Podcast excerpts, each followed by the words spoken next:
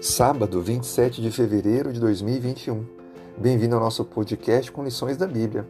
O nosso tema de hoje dá início à lição 10, Fazendo o Impensável. O texto, Isaías capítulo 53, verso 5. Mas ele foi traspassado por causa das nossas transgressões e esmagado por causa das nossas iniquidades.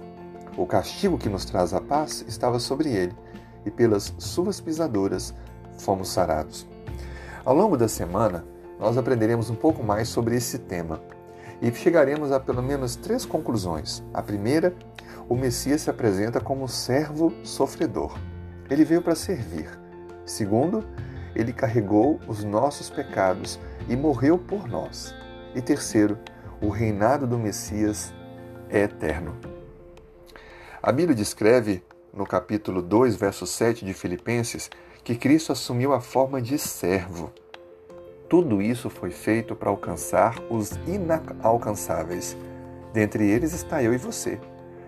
Pessoas que estavam destituídas do amor, destituídas de um caráter transformado, mas que foram alcançadas, fomos alcançados pelo amor de Cristo.